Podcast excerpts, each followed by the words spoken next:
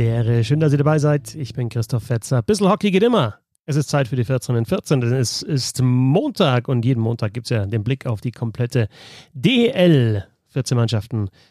Je eine Minute heißt 14 in 14. Ihr wisst das, äh, Sonntag ist, oder der Stand nach dem Sonntag ist maßgeblich für die Betrachtungen und ja, schon am Montagabend gibt es ja schon wieder ganz, ganz wichtige Spiele, unter anderem das Duell Schwenningen gegen Augsburg. Also schön langsam äh, wird es heiß im Kampf um die Top 4. Die Eishockey News äh, sagt, es gibt eine Dreiteilung oder schreibt, es gibt eine Dreiteilung in der Liga. Top-Teams dann so die Mannschaften mit Chancen auf die Playoffs und dann eben hinten raus noch Nürnberg und Krefeld. Ich würde tatsächlich sagen, dass, dass es relativ äh, flink gehen kann in beiden Gruppen. Also Krefeld und Nürnberg traue ich nicht zu, dass sie unter die, unter die Top 4 kommen. Aber alles andere, also wenn du da mal vier, fünf Punkte Rückstand hast, gewinnst du ein, zwei hintereinander, kommst nach vorne. Also ein sehr gutes Beispiel sind aktuell die Augsburger Panther im Süden. Also es kann, es kann dann schon wieder relativ flott gehen. Deine Mannschaft lässt vielleicht mal Punkte liegen. Also ich habe früher bei dem normalen Format immer gesagt, so sechs Punkte sind eigentlich gar nicht so viel. Sechs Punkte Rückstand, was du an einem Wochenende drehen kannst, das ist jetzt noch kein deutlicher Rückstand. Wenn wir jetzt hier von drei, vier vier Punkten schon bei, von Lücken sprechen. Das ist, glaube ich, übertrieben. Also diese Lücken kann man relativ schnell schließen. Crowdfunding, wie immer der Hinweis, www.steady.de slash Hockey. Ähm, da kann man Abos abschließen ab einem Euro pro Monat. Der Spielplatz kostet 1 Euro, 2, 3, 5, 10 Euro.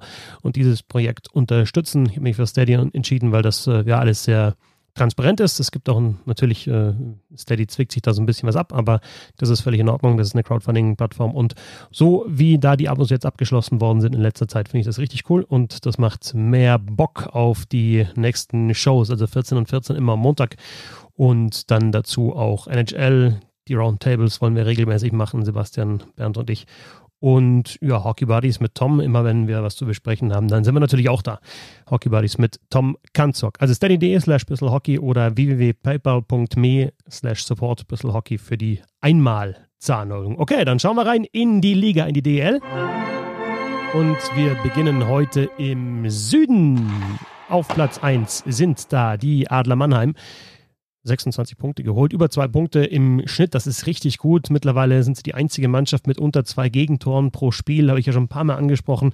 Sie gewinnen die Spiele eher so, ja, so 2-1, 3-2, 4-3. Waren so ein paar Ergebnisse dabei, aber jetzt natürlich in der vergangenen Woche 6 zu 3 gegen den ERC Red Bull München im Spitzenspiel. Und da waren sie einfach, ja, haben sie einfach mehr Tempo gemacht und haben München dominiert. Also das war die letzten Male auch schon so, dass Mannheim immer präsent angefangen hat und immer aggressiv angefangen hat gegen München. Aber dieses Mal haben sie es über 60 Minuten durchgezogen und München ist nicht mehr reingekommen, wie zum Beispiel im ersten Aufeinandertreffen zwischen äh, den beiden Mannschaften, das ja auch schon Mannheim gewonnen hatte mit 3 zu 2 nach Penaltyschießen. Eisenschmidt gegen München im dritten Spiel in Folge getroffen. Schinnemann und Bast mit zwei Toren. Läuferisch, wie gesagt, äh, stark. Smith auch wieder gescored nach äh, zehn Spielen ohne Scorerpunkt mit einem Tor. Das Ganze ohne Plachte, Plachter und Hochtaler. Mir gefällt, wie Moritz Wirth zum Beispiel äh, spielt. Mir gefällt, wie äh, Florian Elias da auch mitspielt. Also, das ist schon ist gut, was, was die Adler machen. Zweiter ist der ERC Ingolstadt im Süden. Vergangene Woche vorbeigezogen, also die Woche davor vorbeigezogen an Schwenningen, jetzt auch noch vorbeigezogen an München.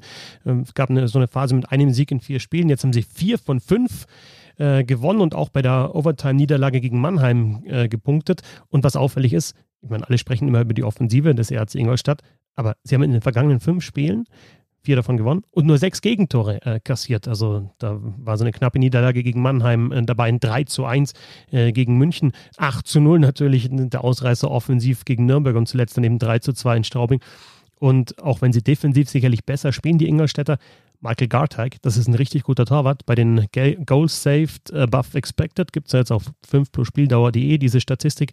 Da schaust du, wie viele Tore hätte der eigentlich kassieren müssen, der, der, Keeper, bei den Chancen, die der Gegner haben und wie viel hat er wirklich kassiert. Und da ist äh, Garteig auf dem zweiten Platz hinter Joachim Eriksson. Dazu die starke Offensive, Platz 2 für Ingolstadt.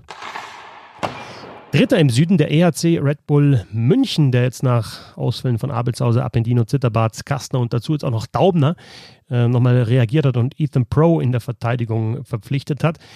Also, das ist bis jetzt noch keine wirklich gute Saison für München. Also, sie haben dieses Spiel gegen Mannheim völlig verdient, 3 zu 6 verloren. Sie haben 4 zu 3 in Nürnberg gewonnen. Das war jetzt auch kein völlig überzeugender Auftritt und äh, ja, möglicherweise, wenn das Spiel noch ein bisschen länger gegangen äh, wäre, hat man auch im, im Nachgang dann gehört, dann wäre vielleicht Nürnberg da sogar noch herangekommen. Also, obwohl sie im Sturm weiterhin top aufgestellt sind, haben, haben die Münchner tatsächlich ein bisschen Probleme in dieser Saison. Aktuell könnte ich mir sogar vorstellen, dass Ingolstadt da wirklich München challenged im Kampf um Platz 2. Allerdings, immer wenn du München abschreibst, dann haben sie wieder eine Siegesserie und ziehen an. Also alles möglich, wobei 40 Tore in 12 Spielen, also 40 Gegentore in 12 Spielen natürlich schon zu viel sind für München. Vierter im Süden sind die Schwenninger Wild Wings, die heute diesen vierten Platz äh, heute auch gegen Augsburg verteidigen wollen. Gerade äh, da ich aufnehme oder kurz nachdem ich aufgenommen habe, geht dieses Spiel los. Ähm, zweimal in den nächsten drei Spielen gegen Augsburg. Also da gibt es wirklich dieses Duell äh, direkt um den äh, vierten Tabellenplatz. Special Teams weiterhin gut, plus sieben da, was die Tordifferenz anbelangt. Da sind sie Zweiter hinter Bremerhaven.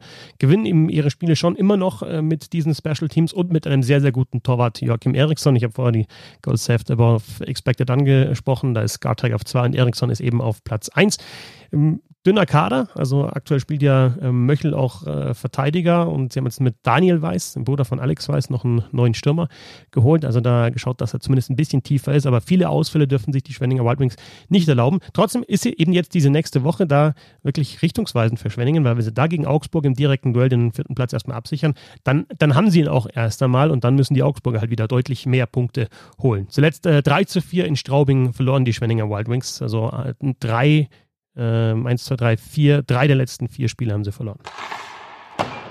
Auf Platz 5 die Augsburger Panther im Süden. Vier Niederlagen ja zum Auftakt und jetzt fünf der letzten sieben Spiele gewonnen. Die beiden Niederlagen hat es gegen das Top-Team im Süden gegen Mannheim gegeben und einmal haben sie da Overtime gespielt, also auch da gepunktet. Das ist eine richtig gute Serie, ein richtig äh, guter Lauf für die Augsburger Panther. Äh, Kontakt zu den Top 4 ist da. Die Special Teams sind besser, das Überzahl ist besser. Sie haben äh, dieses Spiel gegen äh, Nürnberg äh, verrückt gewonnen, 6 zu 5 nach Verlängerung. In Nürnberg 0 zu 3 zurück, 5-3 vorne. Dann hat ähm, Nürnberg nochmal ausgeglichen und dann Adam Pale mit dem Siegtreffer für die Augsburger Panther und dann zuletzt 3 zu 2 gegen die Straubing Tigers zu Hause. Die ersten beiden Saisontore von Simon Sitzemski waren damit dabei, da auch Oli Roy zurück. Powerplay funktioniert besser. Gegen Nürnberg haben sie wieder ein Überzahltor geschossen, Brady Lamb. Und auch dieses Transition Game, das sie vor allem 2018, 19 ausgezeichnet hat, dieses äh, schnelle Umschalten, das sehe ich auch immer mehr bei den Augsburger Panthern. Sechster im Süden, die Straubing Tigers. Und die haben jetzt echt ein fieses Programm auch vor der Brust. Die nächsten Spiele Mannheim und dann zweimal in Ingolstadt. Äh, gegen Ingolstadt haben sie jetzt auch das letzte Spiel verloren. 2 zu 3, davor 2 zu 3 in Augsburg, 4 zu 3 gegen Schwenningen. Also die Spiele sind eng, aber aktuell verlieren sie halt mehr, als sie gewinnen. Ähm, Gerade die Top-Spieler, so Connolly, ähm, wirklich äh, noch, Scott noch überhaupt nicht. Williams jetzt zuletzt angeschlagen, nicht mit dabei. Sie finden noch nicht so wirklich die Sturmreihen. Ähm, gegen Augsburg sehr, sehr gutes zweites Drittel, da war ich im Stadion, aber dann auch wieder, ja, halt einfach er hat dann doch wieder gute Chancen auch äh, zugelassen, leichte Fehler gemacht und deswegen äh, dieses Spiel verloren. Äh, Corey Trapp haben sie geholt, gleich mit einem Assist gegen Augsburg beim Tor von Mullerat. Unter anderem äh, früher schon mal in der Reihe mit Antoine Laganière zusammengespielt. Einer, der ja schon einen ganz guten Eindruck gemacht hat. Einer, der, der arbeitet, der Gas gibt und auch so ein bisschen was an der Scheibe kann. Und siebter im Süden die Nürnberg Ice die jetzt zumindest mal in Überzahl getroffen haben, waren ja 0 von 26 und dann haben sie gegen die Augsburger Panther völlig kurios vier Powerplay-Tore geschossen, waren da in diesem Spiel schon 3 zu 0 vorne und verlieren es dann, also kriegen fünf Gegentore in Folge, holen zumindest noch einen Punkt, aber das ist schon ja auch symptomatisch für den Auftritt der Nürnberg Ice in dieser Saison. Selbst wenn du so eine gute Leistung zeigst wie gegen Augsburg, versaust du es dir dann wieder selber komplett von der Rolle beim 0 zu 8 in Ingolstadt und dann in der vergangenen Woche auch noch dieses knappe 3 zu 4 gegen München. Das heißt, da sind sie auch gegen die Top-Teams öfter mal ergebnistechnisch dran. Haben auch schon mal nur knapp 2-3 gegen Mannheim verloren in dieser Saison. Oder ähm, ja, ähm, gegen Schwenningen erst in der Verlängerung verloren. Aber es sind dann halt auch immer wieder so Dinge dabei wie 0 zu 6 in München schon in dieser Saison, 1 zu 5 gegen Mannheim und jetzt eben 0 zu 8 gegen Ingolstadt. Also da merkt man schon auch, dass es, dass es da sehr, sehr schwierig wird, überhaupt ähm, über einen längeren Zeitraum Anschluss zu halten an die Top 4 im Süden. Gehen wir rüber in den Norden. Da sind die Fishtown Penguins aus Bremerhaven auf dem ersten Tabellenplatz, zusammen mit Mannheim, ligaübergreifend der beste Punkteschnitt. Sie haben sechs gewonnen in Folge, dann gab es ein 0 zu 2 gegen die Eisbären Berlin, haben sich sofort wieder gefangen, wieder zwei Siege eingefahren. 4 zu 3 gegen Düsseldorf im Spitzenspiel, das war da Erster gegen Zweiter in dem Fall und dann 3 zu 2 nach Verlängerung in Iserlohn. Ähm, gegen Düsseldorf schon wieder drei Powerplay-Tore. Also das war tatsächlich so ein, so ein Special Teams-Matchup. Äh, Wunderschönes Tor von Wall, das Entscheidende dann durch die Beine äh, ganz stark gemacht. Und ähm, ja, also 17 Powerplay-Tore weiterhin top. Ähm, Special Teams Tordifferenz ist äh, richtig gut, auch da auf, auf dem ersten Platz. Ich glaube aber trotzdem, also wenn man sich auch die Schussanteile anschaut im 5 gegen 5, die sind ordentlich, obere Hälfte, also selbst wenn das Powerplay dann abkühlt, was irgendwann passieren wird, damit es mal unter 30 Prozent äh, sinken, dann sind die Fischtown Penguins immer noch so gut aufgestellt, dass sie auf jeden Fall da diesen Platz unter den ersten vier im Norden halten können. Zweiter im Norden sind die Eisbären Berlin. Ja, die letzten Ergebnisse 3 zu 5 in Düsseldorf, dann 4 zu 2 gegen Iserlohn, zuletzt 4 zu 6 verloren in Wolfsburg, die ja echt Probleme hatten mit dem Tore schießen. Heißt jetzt in der vergangenen Woche 4, 11 zu 13 Tore. Ein bisschen wilde Woche für die Eisbären Berlin. Trotzdem halten sie den zweiten Tabellenplatz ähm, im, im Norden. Ähm, Müller, Jonas Müller mit seinem ersten Tor nach über zwei Jahren gegen Düsseldorf hat dann gleich nochmal nachgelegt gegen Wolfsburg und ein weiteres Tor erzielt. Föderl offensiv weiterhin sehr, sehr gut mit dabei, macht seine Buden, wunderschönes Solo äh, gegen die Düsseldorfer EG zum Beispiel, also eher untypisch für Leo Pföderl, dass er solche Tore schießt, aber auch die macht er, also der hat, der hat einen Lauf und dann würde ich tatsächlich da die vergangene Woche ähm, auch mit dem 4 zu 6 in Wolfsburg erstmal so als, als kleinen Ausrutscher ähm, bezeichnen was man so aus Berlin hört und liest, also Hannes Modis ähm, stellt es immer schön zusammen auf, auf Twitter. Ein bisschen zu wenig Eiszeit für die deutschen Spieler. Das wundert mich immer, weil so ein Erik Mick, ich glaube, den könnte man noch mal ein bisschen länger bringen in einem Spiel. Das ist vielleicht so der, der größte Kritikpunkt momentan in Richtung Berlin. Die Düsseldorfer AG hat den dritten Platz im Norden gefestigt in der vergangenen Woche, vor allem mit dem 5 zu 3 Sieg gegen die Eisbären Berlin mit einem Bata Hattrick. Ähm, und auch sein, das erste Tor für Tobi Eder für die Düsseldorfer EG zum ersten Mal seit über zwei Jahren getroffen in der DL. Dann äh, 3 zu 4 verloren in Bremerhaven, habe ich schon angesprochen, dieses Spitzenspiel. Da war man schon 3-1 vorne, also man hätte sogar noch mehr holen können in der vergangenen äh, Woche. Aber ähm, ja, die, die, die Bilanz passt auf jeden Fall. Ist die einzige Mannschaft der Liga, die über vier Tore pro Spiel geschossen hat, 45 Tore in elf Spielen. Und die Defensive, die am Anfang ja das Problem war, jetzt zuletzt, na, drei und vier Gegentore wieder so ein bisschen, bisschen schwächer, wobei es gegen Bremerhaven halt auch Unterzahl-Gegentore waren. Aber davor hatten wir ja diese Phase mit, mit nur einem Gegentor gegen Köln, gegen Iserlohn und auch gegen, gegen Wolfsburg. Also da die Defensive stabilisiert und die Offensive funktioniert. Bei Bartha sehr interessant finde ich die Schlagschusstore, die er macht. Also das machen nur noch ganz wenige Spieler in den Bullkreis reinfahren und dann als Stürmer einfach bumm beim, beim halben Alleingang einfach draufgehauen und er hat den Schuss, der geht dann ins Kreuzeck. Vierter im Norden, die Iserlohn Roosters oder auch Truffle Picks, wenn ihr den Roundtable geholt, äh, gehört habt, wisst ihr warum. Vier Niederlagen in Folge, also da finden die Trüffelschweine aktuell nicht allzu viel. Schießen nicht mehr so viele Tore, haben nur zwei gemacht beim 2 zu 4 gegen die Eisbären Berlin, davor auch nur zwei beim 2 zu 3 gegen Bremerhaven. Waren jetzt natürlich, muss man auch sagen, ausgenommen von Krefeld, wo sie ja die erste Niederlage überhaupt äh, kassiert haben, also wo Krefeld den ersten Sieg überhaupt geholt hat in dieser Saison äh, waren es jetzt mit, mit, mit Eisbären, mit den Eisbären und mit Bremerhaven auch wirklich äh, zwei gute Gegner für die Iserlohn Roosters. Äh, Bailey, Whitney und Grenier immer noch in den Top 10 der Scorerliste. Sie haben allerdings weiterhin natürlich den schwächsten Wert bei den Schussanteilen, den höchsten PDO-Wert, der immer so ein Indikator für Glück sein kann. Sie müssen ein bisschen aufpassen. Auch in den letzten vier Spielen, die sie alle verloren haben, äh, Penalty, ähm, äh, Powerplay nur noch 12,5 äh, Prozent, 2 von 16. Das ist äh, zu wenig und wenn sie was reißen wollen, wenn sie in den Top 4 bleiben wollen, dann müssen müssen sie da schauen, dass das Powerplay wieder besser wird und die Effizienz auch wieder so wie am Anfang. Fünfter im Norden sind die Kölner Haie, die vorbeigezogen sind jetzt der, in der vergangenen Woche an Wolfsburg, weil sie eben das direkte Duell gewonnen haben mit äh, 2 zu 1. Hatten ja davor sechs Niederlagen in Folge gehabt, dann Krefeld 7 zu 0 geschlagen und jetzt Wolfsburg mit äh, 2 zu 1.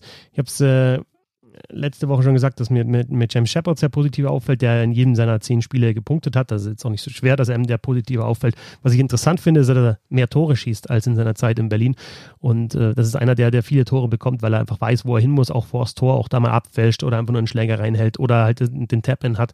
Insofern gibt es da in der Offensive echt so ein paar Spieler bei den Kölner Haien, die eine richtig gute Saison spielen. Auch Ackerson, viele Tore direkt vorbereitet von Ackerson. Ähm, aber trotzdem so, so richtig äh, Tempo aufgenommen haben die Kölner Haie in dieser Saison noch nicht sind, also nicht unter den Top 4 im Norden. Sechster im Norden, die Grizzlies Wolfsburg, die haben genau gleich viele Punkte und den gleichen Punkteschnitt wie die Kölner Haie, haben aber eben das äh, direkte Duell mit 1 zu 2 verloren. Zuletzt 6 zu 4 gegen die Eisbären Berlin.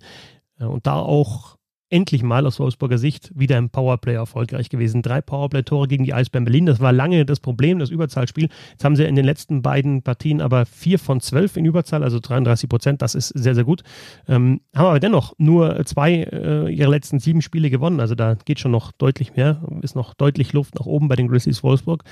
Äh, Jormaka, zwei Tore, eine Vorlage beim 6 zu 4 gegen die Eisbären Berlin.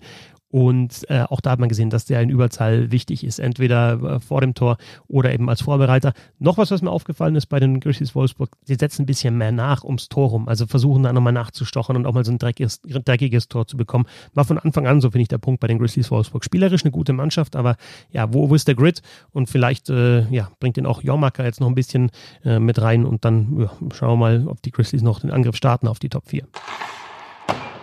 Siebter im Norden sind die Krefeld Pinguine, die weiterhin bei ihren drei Punkten stehen bleiben, die sie ja beim 6 zu 3 in Iserlohn geholt haben. Das ist der einzige Saisonsieg. In der vergangenen Woche haben die gar nicht gespielt. Es hat sich trotzdem was getan. Äh, Clark Donatelli ist der neue Trainer in Krefeld, der, ja, ihr habt die Geschichten höchstwahrscheinlich gelesen, dann gleich mal begleitet wird von ähm, Vorwürfen der sexuellen Belästigung. Also man macht sich da gleich die nächste Baustelle auf bei den Krefeld Pinguinen. Auch auf der Spielerposition noch ein neuer Maximilian Glessel gekommen aus Straubing. Hm, natürlich wird das nichts für die Krefeld-Pinguine in dieser Saison mit den Top 4, mit den Playoffs. Ähm, man kann, also ein paar positive Dinge, die ich, die ich sehe, ist, ist zum Beispiel, also Blank gefällt mir, äh, Cianulin gefällt mir und bei denen fällt mir auf, dass die nicht nur spielerisch gut sind, auch bei so einem Cianulin, auch wenn du fast jedes Spiel verlierst, ähm, der, der, der feiert die Tore noch so richtig und das ist so, so, so eine kleine Beobachtung, die ich habe, kannst dich auch am Arsch lecken lassen, auf Deutsch gesagt, aber der, der, der, der will. Die Frage, ob es genug Spieler gibt, die wollen in Krefeld und andere, die größere Frage ist, ob es genug Spieler gibt, die halt einfach auch die Klasse haben, ähm, äh, unter die Top 4 zu kommen in der DL. Das waren die 14 und 14, der Blick auf alle 14 Mannschaften in der DL. Ich wünsche euch eine schöne Woche. Wir werden uns höchstwahrscheinlich noch einmal wiederhören. Äh, Roundtable ist schon in Planung. NHL haben wir ja vergangene Woche gar nicht gemacht. Also es kommen weiterhin Podcasts in dieser Woche. Ein bisschen Hockey, wenn ihr es unterstützen wollt. Wie gesagt, Crowdfunding steady.de slash Hockey. Danke fürs Zuhören, bis zum nächsten Mal.